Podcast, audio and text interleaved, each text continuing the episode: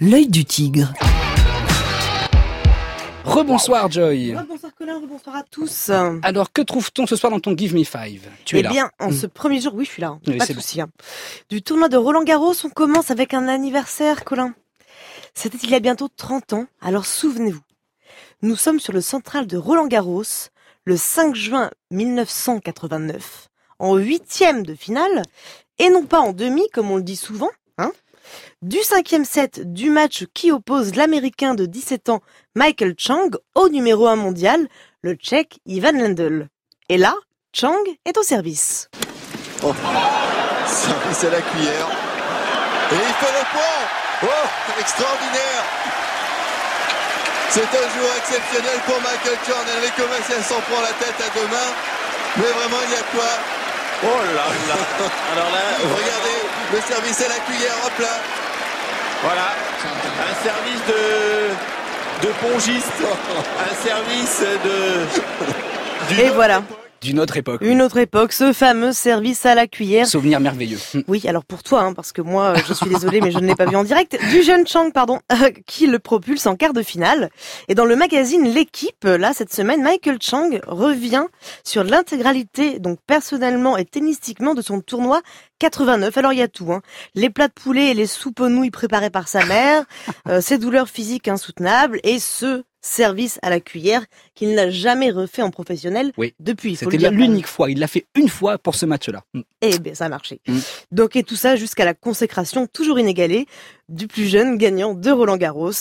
Voilà, un dossier passionnant. Il avait 17 ans, ce Michael Chang, un, un très bon dossier dans l'équipe de la semaine, l'équipe magazine. La suite, Joy du foot et des filles, hein, c'est bien ça, hein oui. Ah Bah oui, hein, comme d'hab. hein. Mhm. C'est la Coupe du Monde qui arrive bientôt. C'est ça. Et Julie Gaillet, on la reçoit la semaine prochaine d'ailleurs. Dimanche prochain, Julie Gaillet sera là. Elle a été gardienne de foot. Ouais. Elle a été goal dans la On vie. lui laisse, euh, hein. Oui, absolument. Alors on enchaîne, Joy. Il y a Magnus Foot et filles du jour grâce à Nicolas Barre, ancienne joueuse aussi, professionnelle et militante pour l'égalité des sexes dans le sport. Un baby-foot mixte, et oui, Eh oui. va enfin être commercialisé en France. Dominique en rêvait. On l'espère d'ici le début de la Coupe du Monde. Voilà, on ne sait pas s'il sera prêt, mais avec un peu de chance peut-être. Donc sur le terrain de ces jeux de barre, donc faut imaginer hein, deux fois onze petits personnages masculins et féminins dans des équipes mélangées, parce que c'est ça l'idée. Qu'il soit pratiqué par des hommes ou des femmes, le foot reste du foot et donc aussi du baby-foot. Eh oui, du baby-foot avec des joueuses donc dans le dans le baby-foot. Génial. Et alors sinon, on a appris cette semaine que le club euh, de football espagnol de Retafe pourrait bien valoir son excellent classement en championnat grâce à des innovations technologiques inspirées du Mossad. C'est incroyable, l'agence de renseignement israélienne. C'est ça. Mm. Alors en fait, selon le quotidien espagnol El Mundo, l'idée viendrait de de Jordi Cruyff, hein, le fils du légendaire numéro 14 hein, de l'Ajax, qui utilisait un logiciel du Mossad nommé Zone 7, du temps où il travaillait en tant que directeur technique au Maccabi Tel Aviv, Qui est un club de football. qui est un club de foot voilà, Mhm. euh, à Tel Aviv, qu'il a imposé en arrivant à Retafe, petit club vraiment euh, de la banlieue madrilène. Mais à quoi sert donc Zone 7, vous allez me demander? Eh bien, en fait, à l'aide de GPS fixés sur les joueurs, ce logiciel collecte des centaines de données. Donc, il y a la puissance des sauts, la force des tirs, la vélocité de la récupération, les pulsations cardiaques des joueurs, on sait tout. Et à partir de ces résultats, le préparateur physique va pouvoir concevoir des entraînements individualisés afin d'éviter les blessures, bien sûr, ou une trop grosse fatigue, vous voyez, tout ce genre de choses, et améliorer les stats de l'équipe. Et visiblement, ça fonctionne puisque Retafe vient de terminer cinquième, hallucinant, Ce de qui est la incroyable. Liga. Ouais, ouais, C'est un petit club, hein, c'est un tout petit club. Et ils sont cinquième du Et classement de ils la sont Liga. qualifiés pour la Ligue Europa. Et alors, à Incroyable. titre comparatif, sachez par exemple que le Real Madrid, que tout le monde connaît, ou l'Atlético de Madrid, eux, les joueurs ont été blessés plus d'une trentaine de fois cette saison. Voilà. Donc, on est pour euh, ou contre la science et l'ère de l'intelligence artificielle dans le sport. En tout cas, il y a un truc qui est sûr, c'est que les résultats sont là. Et oui, absolument, c'est même une prouesse incroyable pour ce club de Retafe. Euh, des performances footballistiques, on passe à des performances cyclistes, hein, Joy, c'est bien ça? Ouais, c'est un titre du Huffington Post qui m'a interpellé, je vous le lis. Dopage, deux points. Lance Armstrong ne regrette pas et recommencerait si c'était à refaire.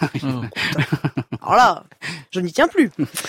Voulant en savoir plus, je clique tout de suite sur l'article. Pourquoi? Parce qu'avez-vous déjà entendu un sportif dire qu'il ne regrette pas de s'être dopé? Et même qu'il recommencerait? Bah moi jamais, je n'avais jamais entendu ça. Je lis donc l'article et découvre qu'en fait l'Américain en septuple, hein, je le rappelle, le vainqueur du Tour de France, sera l'invité d'Oprah Winfrey le 29 mai prochain sur la chaîne américaine NBC. Euh, et que parmi les extraits qui ont fuité, on sait déjà que quand il a été interrogé sur sa condamnation pour dopage, Armstrong a dit c'est une réponse que les gens ne vont pas aimer. Mais c'est à refaire, je ne changerai pas du tout ce qui est arrivé. Voilà, donc en 2013, on se souvient hein, qu'il avait reconnu cette dopée, il a continué, il a dit voilà, nous avons fait ce que nous devions faire pour gagner. Ce n'était pas légal, certes, mais je ne changerai rien de ce qui s'est passé, que ce soit euh, que ce soit perdre un sacré paquet d'argent ou passer du statut de héros à celui de zéro. Alors voilà, ça peut paraître bizarre et surprenant, mais quelque part, finalement, sans enquête, investigation et tout ce qu'il y a eu et tout ça, toute cette médiatisation, je veux dire, euh, est-ce qu'on en serait aussi loin voilà, dans la lutte contre le dopage Peut-être pas.